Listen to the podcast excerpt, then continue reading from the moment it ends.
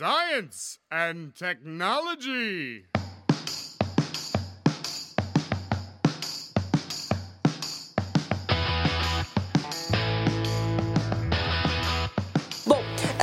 Gente começa o nosso podcast só com mulheres. O nosso tema de hoje, então, é Mulheres na Ciência. E a gente tem três convidadas. Então, quem está falando aqui é a Graciela. A gente tem três convidadas hoje, que são professoras aqui da Universidade Federal do ABC. Eu vou começar apresentando a Eloá Rabelo Soares pode me corrigir. Soares. Soares. Ela é doutora em biologia pela Unifesp, tem pós-doutorado na Unifesp em Harvard. Obrigada por ter vindo, Eloá. Eu que agradeço o convite, obrigada. E a nossa outra convidada é a Lívia Seno Ferreira Camargo, tá certo, Lívia? Certo. A Lívia é doutora em ciências pela USP, com tutela pela Universidade de Gênova, na Itália, né? Com pós-doutorado na USP e na Universidade de Califórnia, da Califórnia, d- Da é, né? É, obrigada, Lívia, por ter vindo também. Aceito o convite. Obrigada, eu que agradeço. E a nossa última convidada, mas não menos importante, agora essa é super difícil, Mônica Benícia Marmian? Maminha. Mamian Lopes.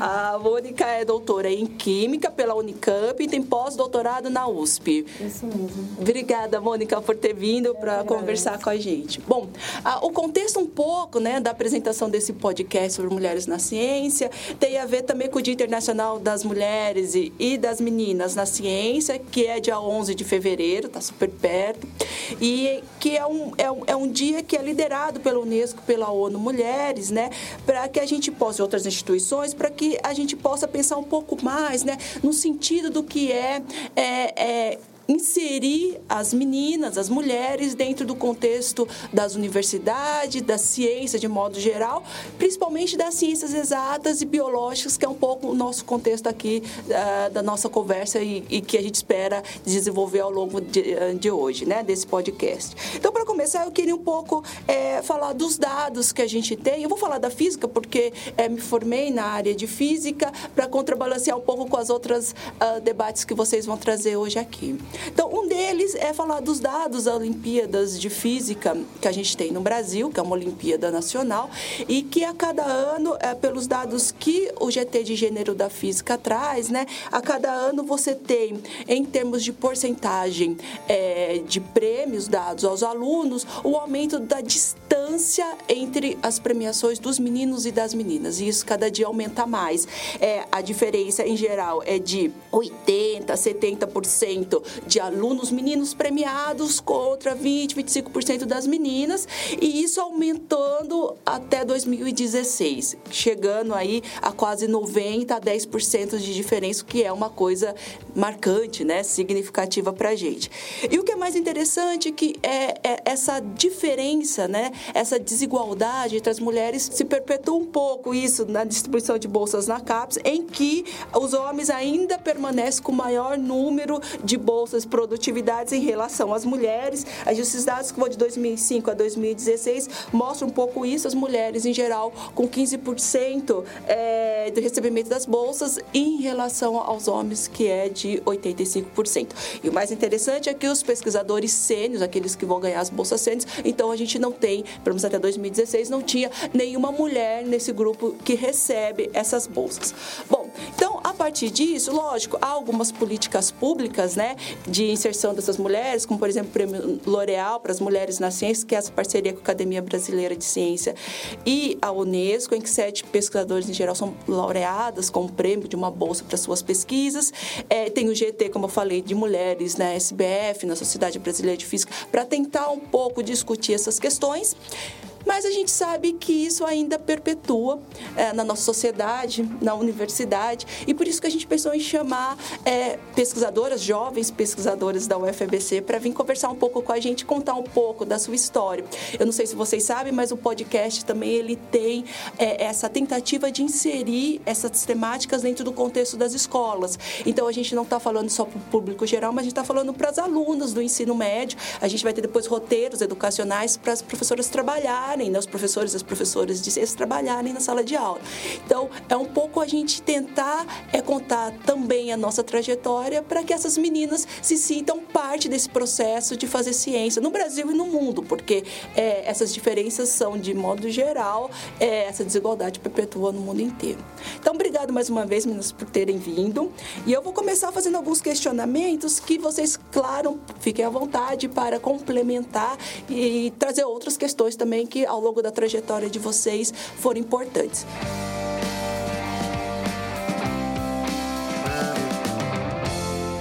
Então, eu vou começar pela ordem que está aqui na nossa muvuca. Então, eu vou começar pela Lívia, depois Eloy, depois a Mônica.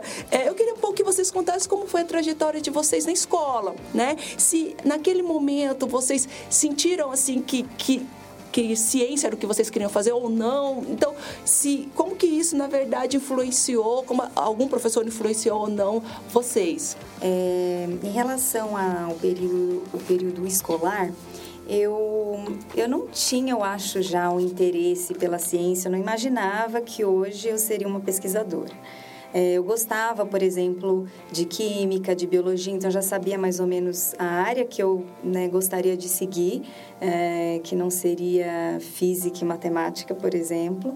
Ah, mas eu já tinha um interesse. Agora, pela ciência, em relação à pesquisa mesmo, eu tive aulas, né, poucas de laboratório durante o período escolar, mas não imaginava ser uma cientista, uhum. né? Na minha uh, família, uh, poucos fizeram universidade, por exemplo, então não tinha assim tantos exemplos também.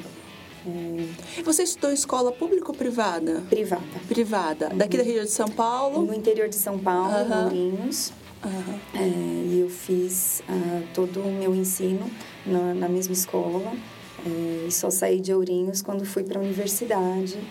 É, não sabia nem pegar ônibus na época, porque Ourinhos é tão pequena que... Uhum. então, fui amadurecer mais, assim, até em relação a a vida, assim, depois dos 19 anos, né? De saber a independência e tudo mais. E você, Eloá? Eu perguntava muito o porquê das coisas, né? Então, eu sempre fui muito curiosa. Então, eu sabia que, que eu ia acabar indo para alguma coisa de pesquisa. Não sabia em qual área exatamente. E aí, conforme eu fui estudando as matérias, né? Eu estudei uma parte na escola é, particular, os meus pais se divorciaram, tipo, né? Uma questão familiar. E acabei tendo que ir para a escola pública. Foi um impacto absurdo na minha vida é, pessoal mesmo, porque eu sempre gostei de estudar, né? Nunca fui a melhor aluna quando pequena tal, mas assim, eu sempre gostei muito de estudar.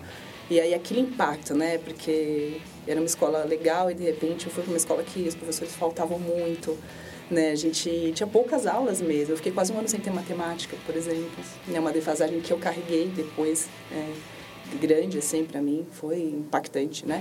E, enfim, todo o ambiente também, violência, coisas, né, que aconteceram enquanto eu estava nessa escola. Então, assim, isso foi um, baque para mim, né? Foi ruim e foi bom, porque você também cai um pouco na realidade do mundo, né? E aí fui para o colégio, é, vou conseguir uma bolsa, um particular, fui para um particular e aí lá é, tive professores muito bons. E aí surgiu né, aquela coisa da biologia, da química, aquilo começou a despertar um outro lado meu, assim. Eu queria tentar fazer alguma diferença, sabe, no mundo, que eu, que eu pudesse fazer. É, e aí eu, falei, poxa, deixa eu procurar uma coisa que, que tenha mais a ver com o que eu tenho facilidade também, né? E aí eu procurei a farmácia. Falei, quero fazer farmácia, né? E fiz, na verdade, uma orientação vocacional, deu biologia, farmácia, e por ter questão de mercado de trabalho, preocupação, falei, ah, vou para farmácia que eu vou, acho que eu me garanto, né? Para não ficar desempregada. Inicialmente a gente pensa nisso, né? E, e aí fui, então, para a farmácia. E aí, nossa, durante o curso de farmácia eu gostei muito. Primeiro ano nem tanto, que tem muitas exatas, não é tanto a minha praia, né?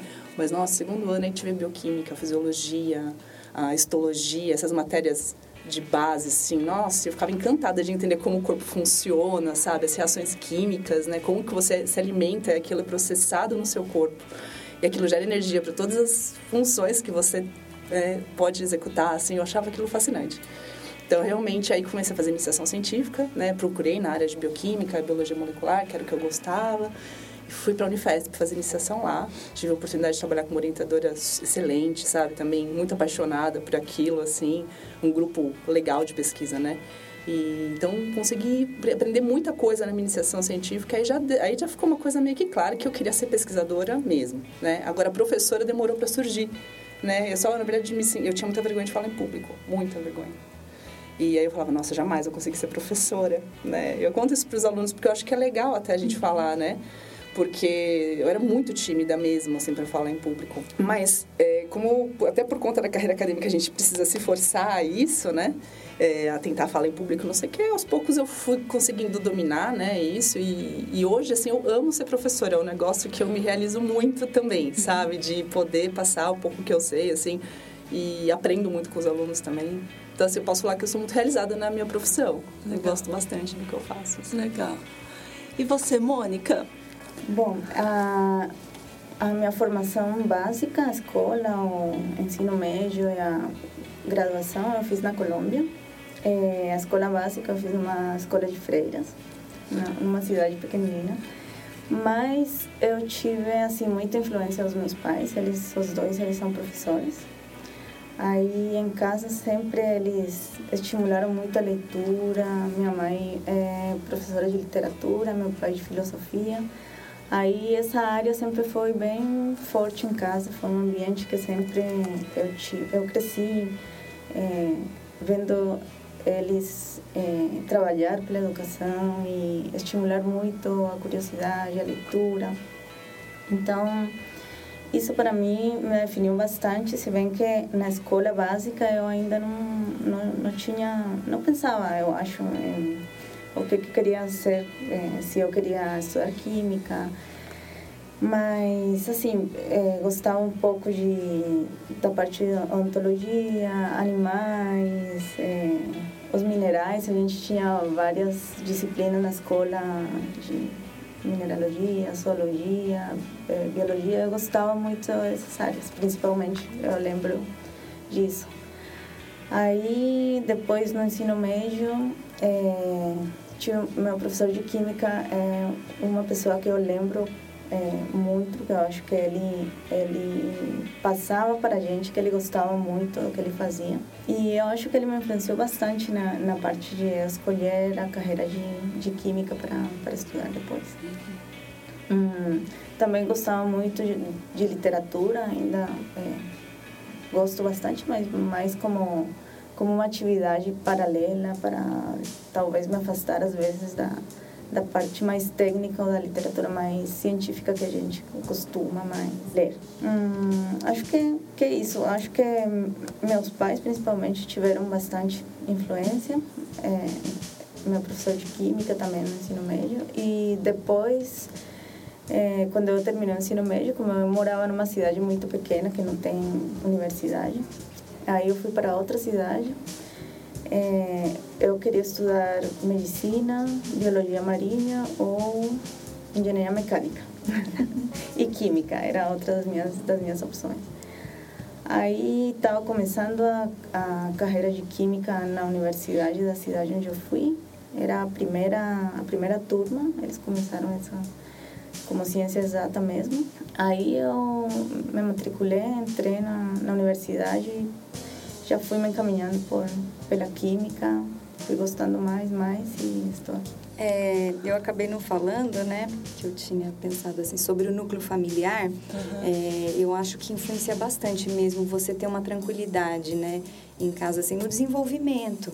E eu acho que eu tive isso durante o crescimento, né? É, em relação a, ao ensino superior e a seguir uma carreira, eu acho que Uh, apesar de meus pais não terem feito universidade, eles sempre valorizaram muito que eu continuasse estudando, mas não pensando em, em, ser uma cientista, mas pensando em ter essa independência profissional, né? Assim como minha mãe sempre teve, é, desde os 18 anos ela já trabalhou e a vida inteira, né, enquanto criou eu minha irmã, é, ela sempre trabalhou.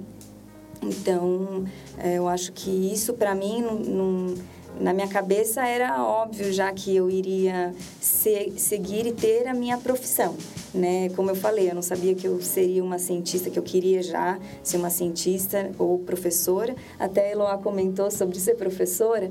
Eu acho que quando era pequena eu gostava muito de brincar que eu seria professora, apesar de ser muito tímida. Né? Então, cientista eu não pensava, mas professora acho é que eu pensava. É. Legal, bacana. e, mas, é, em relação à estrutura familiar, né? Que queria...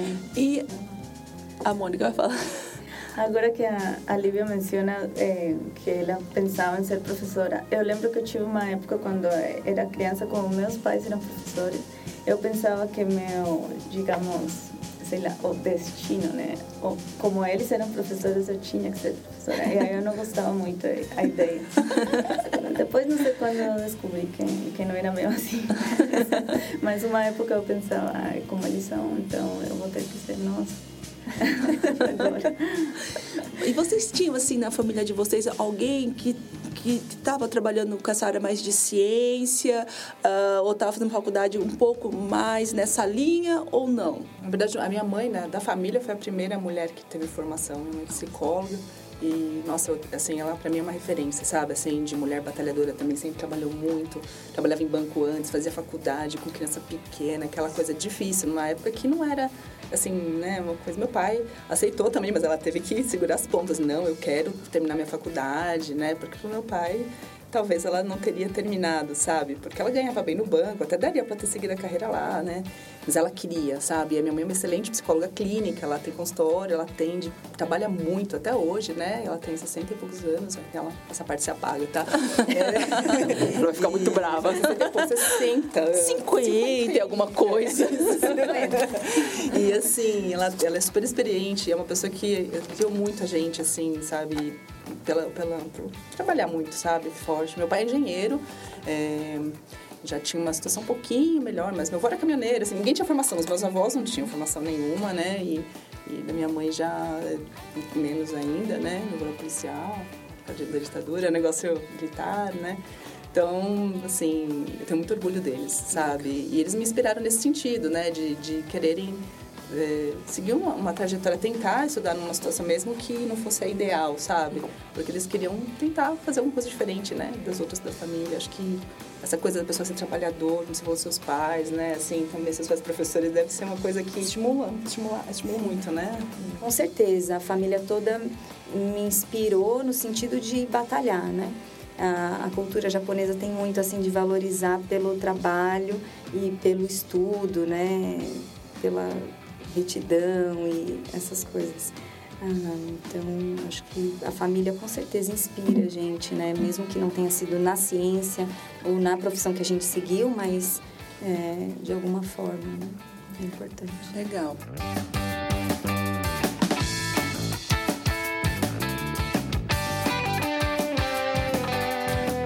E vocês lembram de ter estudado nas aulas de ciências alguma mulher? Talvez a Marie Curie, que eu acho que, né, na química, alguma outra. Não. A gente estuda Newton. Não. Ah, tem, às vezes aparece alguma coisa. É, não. Não, né? É. Depois, ao longo da nossa vida, a gente vai conhecendo outras mulheres que vão aparecendo, né? Por uhum. causa das nossas pesquisas. Mas, em geral, é, não, na não ciência, elas são um pouco renegadas, né? Quem é Liz Meitner, né? A gente não tem muito isso, né? Não tem a referência é. né? feminina. É. Quando vem a primeira?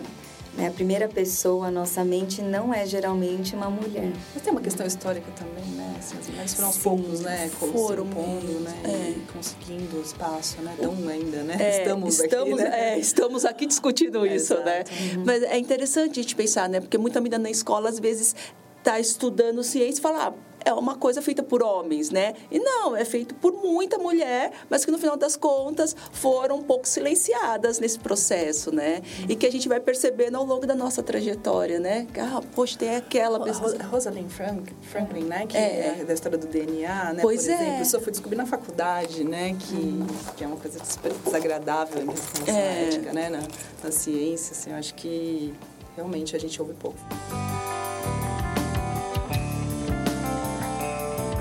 Vocês falaram muito da, da importância da família, de como, de certa forma, uma estrutura familiar é importante para nos dar apoio para essa escolha. Mas a escolha no vestibular, como foi, né? Como foi falar assim, não, é, acho que a Mônica já falou um pouquinho disso, né? Mas como foi ir lá e clicar, né? Falar assim, não, eu quero ser isso. Como foi essa escolha para vocês? Eu, na verdade, eu não sabia. Eu fiz ciências biológicas e eu sabia que eu gostava de biológicas. É, mas entre as profissões da área de biológicas, eu ficava bastante em dúvida.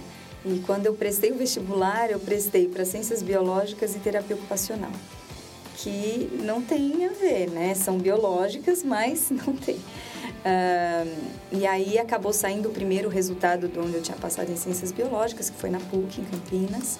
É, e aí já fui, já me mudei, fui. Depois, mais para frente, com aquelas listas de espera de universidades, acabou saindo na UFSCar para terapia ocupacional, mas daí eu falei, bom, eu gostei, eu já tinha começado, já estava adaptando lá em Campinas. É, e tinha coincidiu de no primeiro semestre da, da universidade já tinha começado um estágio com crianças especiais e, e eu vi assim, eu tenho bastante paciência, até psicologia eu também gostava um pouco, mas a hora que eu fui atuar, assim, eu vi, meu Deus, será que é isso mesmo? Daí eu ia para a faculdade eu falava, não, é ciências biológicas. Aí decidi que eu iria continuar e depois, é, como a Eloa falou também da iniciação científica, quando eu comecei a iniciação científica, comecei é, com plantas de café lá no Instituto Agronômico e trabalhava lá com cultura de tecidos, não, tem a ver com o que eu faço exatamente hoje, é, mas eu já comecei a gostar. Eu fazia um trabalho bastante braçal de iniciação, preparo de meio de cultivo e tudo mais, mas mesmo assim eu gostava de ir lá e preparar os meios de cultivo. É, e depois com as outras iniciações que eu fui me descobrindo, né? Eu falava, ah, eu gosto... É, primeiro que depois eu fui para a Unicamp, lá tem né, muitas opções de pesquisa, né, iniciação científica. E, e aí fui para biologia, trabalhava com ciência básica. Aí eu pensei um pouquinho, ah, eu acho que eu gosto mais de uma ciência mais aplicada. Foi então que eu fui para engenharia de alimentos. Por isso que eu falo, às vezes eu fiz ciências biológicas, aí fiz né, iniciações em diferentes institutos, aí fiz até no Instituto de Biologia mesmo, e depois quando eu decidi aplicar, eu fui para engenharia de alimentos. E isso é muito legal, porque a gente já conversou aqui algumas vezes no podcast, como é uhum. importante a gente fazer iniciação científica para a gente saber o que a gente quer pesquisar Exatamente. também, né? Porque às vezes a gente fica meio assim depressivo porque puxa vida, não deu certo essa iniciação ou não deu certo a outra. E não, né? Ela é feita exatamente para isso, né? Uhum. Para a gente Exatamente. legal. No meio da faculdade eu comecei comecei a fazer a iniciação, que foi a área que eu decidi seguir. Uhum. Então, eu fiquei dois anos nessa iniciação lá. E aí eu comecei a trabalhar com fermentações. E aí gostei dessa área. E você, Loa? Então, eu, é, eu acho assim que é muito cedo, né? Para um adolescente ter que escolher o que ele vai fazer na vida. Eu tinha medo de, de não conseguir me sustentar, ou coisas assim que a gente se preocupa morando aqui no Brasil, né? Desemprego e tal. Aí eu ficava pensando, e assim, eu lembro que eu fiz a orientação vocacional, eu fiz uma, com minha mãe psicóloga, eu fiz com ela mesmo, né? Assim, os testes e tal, né?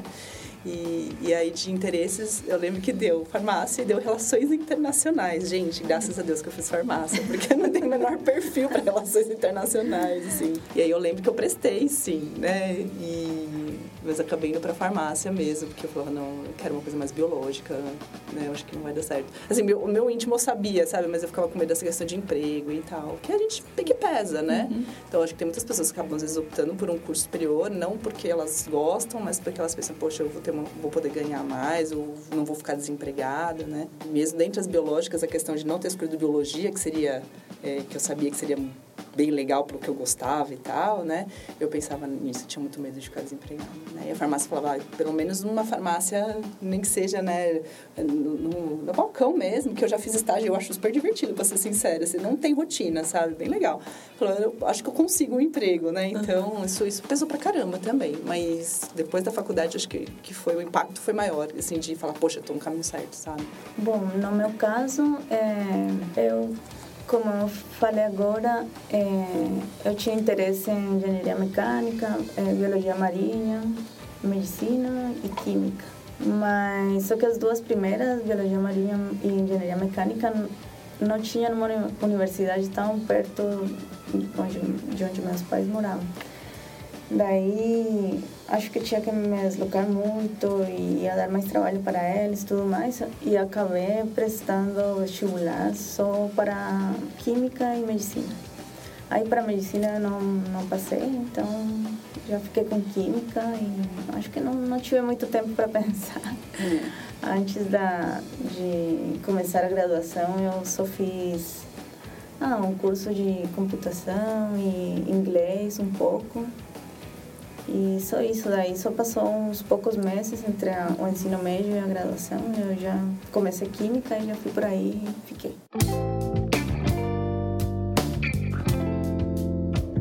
É, eu queria um pouco saber de vocês se vocês perceberam ao longo da trajetória no ensino superior, graduação, mestrado, doutorado, se houve, né, algum tratamento diferente em relação às meninas, em relação aos meninos, ou se para vocês sempre foi muito sossegado? Uh, nos Estados Unidos, é, tinham muitos homens no laboratório. É, lá, é, no começo, assim, acho que eu tive um pouco de dificuldade com a língua para me adaptar. É, a gente estuda inglês, mas só quando a gente mora fora que a gente vê a nossa dificuldade de comunicação. Então, eu lembro do primeiro mês ser muito difícil e, e foi a primeira vez que eu tive, assim, um maior número de homens trabalhando muito junto. E mesmo assim, talvez em alguns momentos, porque eles se reuniam, né? Mas não me sentia assim prejudicada uhum. no relacionamento por causa disso, né? É, eu acho que aos poucos você vai lidando, porque os homens têm comportamentos diferentes das mulheres, né? Então, alguns né, têm comportamentos mais que gostam de ficar mais com mulheres, enfim, mas alguma limitação ali, eu, eu acredito que não. Apesar de nos Estados Unidos eles é, falarem muito sobre a questão da mulher, e até lá eu comecei a participar de reuniões é, falando sobre mulheres na ciência, até um mini simpósio é, com uma pesquisadora que eu admirei bastante enquanto estive lá. Ela falou sobre a carreira e sobre como foi difícil para ela. Né? Então eu tive assim, ouvi muitas histórias de mulheres que tiveram dificuldades ao longo da carreira, é, mas comigo lá não. Né? Mas eu comecei a entender mais esse lado e eu acho que, que realmente, depois, é, com as experiências que essas outras pessoas me contavam, eu comecei a prestar mais atenção na universidade, na, nas reuniões que eu ia, nos congressos, nas palestras, uhum. é, na questão de, por exemplo, ah, enquanto ah, uma mulher, numa palestra, né, abriu para perguntas. Se uma mulher se levanta para fazer a pergunta, geralmente na plateia fica um murmurinho por exemplo, ah, eu acho que ninguém está prestando muita atenção na pergunta dela ou no que na importância do que ela está falando. Se é um homem que levanta para fazer a pergunta, fica um, um silêncio maior, ou seja, está todo mundo prestando atenção e valorizando aquilo que ele está falando. E aí comigo nunca aconteceu, mas daí eu comecei a observar e percebi que realmente é assim, pelo menos enquanto eu estive lá, principalmente que eu estava mais envolvida com isso. Uhum. É, então, acho que existe, né? É, apesar de não ter acontecido comigo, existe. Sim, é. As experiências que as pessoas também nos contam, né? Que vão marcando a nossa própria percepção de, de mundo, né? De como uhum. que a uhum. gente... Mas eu acho que é bem isso mesmo. Que você... E é interessante isso que você fala, né? Uhum. Eu nunca tinha me tocado disso, gente. Eu já percebi também. Já, é. bom, já aconteceu comigo, né? É. Então, mais de uma vez, por exemplo, em reunião. É, por exemplo, reuniões grandes da outra universidade que eu dava aula, mesmo aqui também já aconteceu infelizmente, né? De você estar tá numa reunião, ter homens e mulheres, e aí você de repente está discutindo um assunto, você dá uma, faz uma proposta. Poxa, que, que tal fazermos isso? Talvez seria uma, uma boa ideia, né? E as pessoas, aí assim, um, você percebe que assim, cri-cri, sabe? Assim, aí um outro ouve e fica meio, claro, ninguém tá falando nada, eu não vou apoiar. Aí tem um homem do seu lado, juro, já aconteceu isso mais de uma vez comigo. Ele ouviu o que eu falei. E aí ele repete o que eu falei. Só que ele mudou poucas palavras, mas ele falou a mesma ideia. E aí todo mundo, nossa, que ideia bacana. Gente, isso aconteceu já comigo duas vezes, em lugares diferentes, pessoas diferentes, sabe?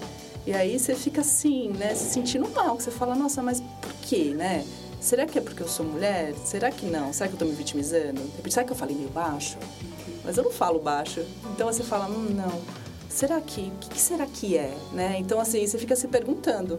Já fica dúvida, não sei, uhum. tá? Pode ser que seja coisa na minha cabeça, mas aí você também falou isso. Eu até queria saber se pessoas também tinham é, situações assim. Eu também já reparei, assim, em congresso, quando uma mulher vai fazer uma pergunta, o respeito parece que não é o mesmo do que quando um homem vai fazer uma pergunta. E interessante, fiquei, fiquei contente de, de, de, de, perceber que não é uma coisa da minha cabeça também, porque eu não gosto de me vitimizar, não, uhum. sabe? E, e, é uma coisa que a gente sempre tem que, eu não sei, né? A gente tem que buscar nosso lugar e tal, mas aí você vê que é, as pessoas passam por isso, né? Então é, é, é, chato, sabe? É chato. Tem algumas situações que são desagradáveis. Eu, como orientador, nunca tive esse problema. Mesmo nos Estados Unidos, eles levam muito a sério essas coisas, né? E, então eles tomam tudo cuidado, até com coisa de assédio mesmo. A gente vai conversar uhum. sobre isso também, né? mas eles até deixam a porta aberta, né? Nunca estão sozinhos com você. Ou se estão sozinhos, a porta está sempre aberta. Eu percebi, o, o meu supervisor lá tinha super cuidado com isso. No começo sempre tinha alguém junto, depois que ele já pegou uma certa confiança, aí ele deixava só a porta aberta, sabe? Mas assim, eles, eu acho muito bacana isso. Você percebe que existe uma preocupação. É, uma coisa que, também agora eu lembrei, é, por exemplo, que acontece também em ciência e em outros, outras áreas, que também que normalmente quando, por exemplo, em um congresso apresenta o palestrante, né? Aí normalmente é doutor é, e o sobrenome. Normalmente para as mulheres é, é, a gente chama pelo nome mais do que pelo sobrenome. Não sei se vocês já repararam isso. E até tem um artigo é, bem interessante que eu vou tentar achar de novo é, onde falam é isso. discutido isso? É discutido isso, que as mulheres não...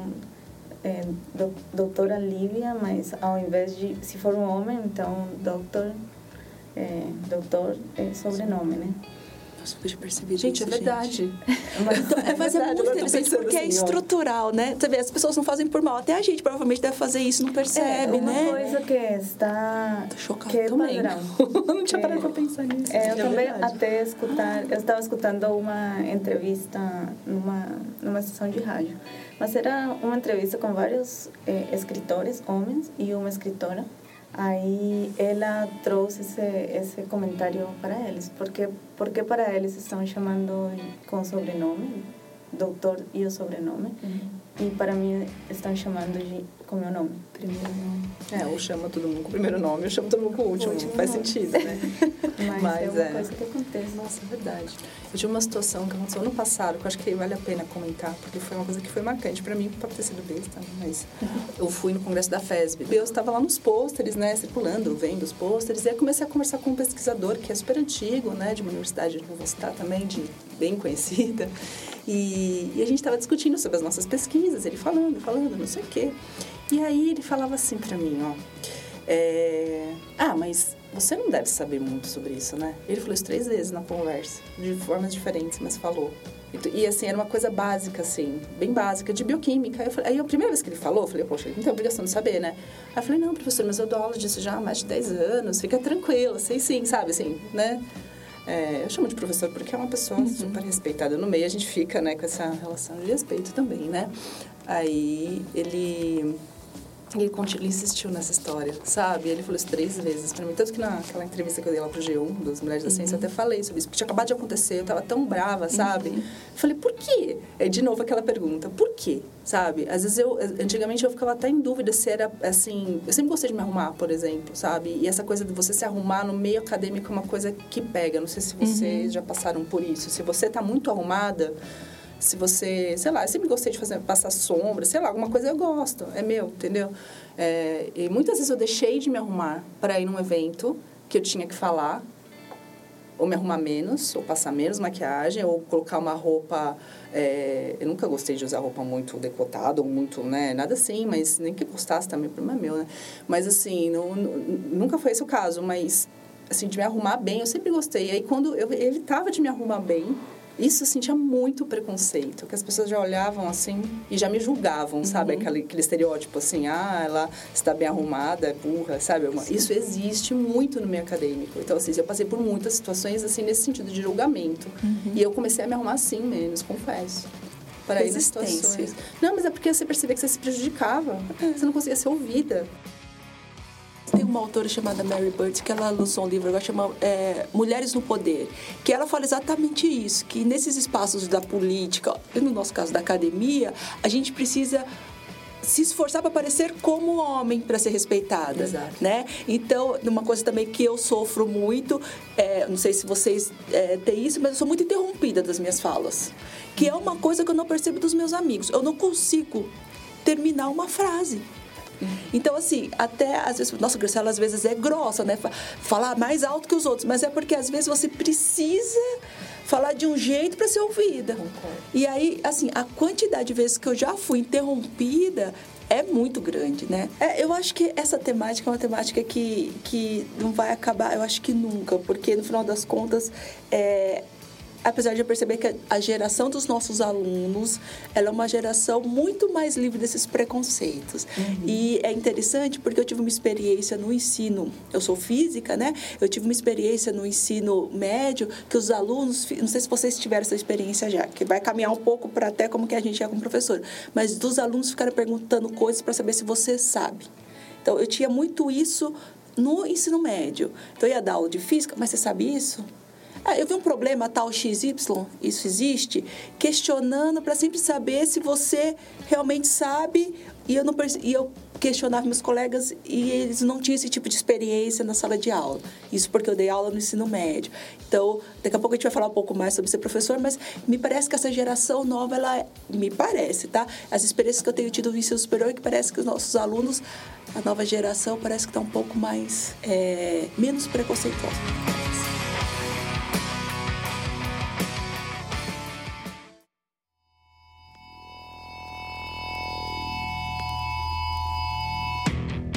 Meninas, então, uma pergunta que não quer calar. Tem machismo na universidade? Quando a gente olha pra Lívia, né? Ela tá... Eu sou a primeira. É, ela... É, bom, com todas, todas essas experiências que a gente falou, no final das contas, eu acho que existe sim. Talvez não no concurso, né? Mas como eu mencionei falando das reuniões, congressos e todos esses eventos que acontecem na universidade, eu acredito que exista sim. É, apesar de não ter acontecido comigo, né? Felizmente, é, eu acho que existe. Porque a gente nota, por exemplo, nos congressos, como você falou, os speakers, né, os, os convidados, palestrantes, a maior parte também são homens, né? Na maior parte dos congressos, mesmo numa área mais biológica, que é a minha área, a sua área, né? E que aqui você é mais química mesmo, né? É, mas na área bem mais biológica, um pouco mais biológica, a gente deveria ter mais, proporcionalmente talvez mais mulheres por conta né, dessa inclinação, vai. Né? Mas É, sabe uma coisa também que uma vez eu ah, ouvi e, e aí eu percebi que eu mesma fazia é, em relação à publicação de artigos científicos. Então, a gente, quando vai submeter o artigo, a gente sugere ah, os revisores, né? Quais revisores você gostaria? Daí a pessoa perguntou: o último paper que você submeteu, quantos homens e quantas mulheres você colocou para revisar o seu paper? E daí eu notei que eu acho que eu nunca tinha colocado uma mulher para revisar o meu paper. E eu falei, como assim? Não existem pessoas que trabalhem com microalgas na minha área, né? Mulheres, né? Excelentes pesquisadoras existem. E daí eu lembro que eu estava para submeter um paper. Eu falei, não, eu vou. E aí eu tenho uma lista e eu mandei dois homens e duas mulheres na sugestão. Então a gente mesmo acaba, né, colocando. Então aquela questão, ah, que cientista te vem à mente? Vem o homem, não vem a mulher. Então a gente mesma, né? Então é, isso o aos machismo, o machismo está dentro da gente Tá. mesmo, né? É cruel por falar isso, mas é, fato, né? É uma questão bem cultural mesmo. né? E a questão, acho que o que influencia isso é a, a própria exposição. Né? Então, as mulheres acabam se expondo menos, é, ou até evento como esse, assim, ah, vamos fazer um podcast, vamos publicar na revista, vamos fazer uma reportagem. Vamos... Os homens geralmente estão mais. Agora, as mulheres têm estado também, né? Mas é, isso é, acho que, culpa da falta de exposição. E aí, eu não sei se, é, né? Acho que a gente tem que também é, se expor mais, né? E, e dessa forma ficar mais conhecido, porque não é questão de ser melhor ou pior do que o homem, acho que somos iguais. E aí, Eloá, tem machismo na universidade? Não, tem, com certeza. Eu acho que tem. Em todos os lugares tem machismo, não só na universidade, né? Infelizmente, é o que ela falou, está enraizado na nossa cultura também. Não sei se talvez em outros países seja um pouco melhor, né? a maior parte dos, dos reitores, diretores, né? É, não estou falando daqui especificamente, mas em geral, de várias universidades, né? A gente vê que as mulheres ainda são minoria. Né? E talvez seja mesmo uma questão, eu não acho que, se, que a gente tem que é, falar, ah, coitadinha das mulheres, não é isso, entendeu? Não, não é querendo vitimizar, acho que você tem razão, a gente tem que mudar isso, sabe? Nós, mulheres, temos que, que aparecer mesmo, né? Ir uhum. atrás das oportunidades, se a gente tem vontade também, não é porque não é todo mundo que precisa, né? É, para ver se realmente isso é uma questão de de preferência mesmo, sei lá, os homens gostam mais, né? E de repente tem alguma coisa assim, eu acho que não, mas enfim.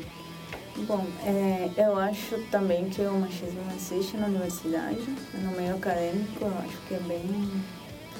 É, está bem presente, apesar de todos os movimentos, todas as conversas que a gente tem, toda a luta que a gente faz, não só mulheres, mas também homens. Mas também eu acho que a gente né, deve entender que o machismo é, é social e é uma coisa dos dois gêneros, que é de homem, que é os homens praticam, as mulheres praticamos também, hum. porque a gente finalmente é, nasceu e cresceu numa sociedade que é adequada, é mais adequada ou mais vantajosa para, para os homens do que para a gente. Uhum. Então, também a, a gente tem essas atitudes, as, as mulheres também temos atitudes é, machistas, que eu acho que é, reconhecer isso é parte da solução. Uhum. Da, de tentar é, chegar num, numa é, igualdade, numa, numa condição mais equilibrada, uhum. socialmente, academicamente, né, que é o que a gente está falando. Bom, meninas, eu acho que a gente acaba aqui um pouco esse primeiro momento do podcast. Foi muito legal ter ouvido. A gente vai é, continuar no próximo falando um pouco mais sobre as questões mais associadas ao que é essa tal misoginia, se a gente pode superá-la. Obrigada mais uma vez. Obrigada. Obrigada.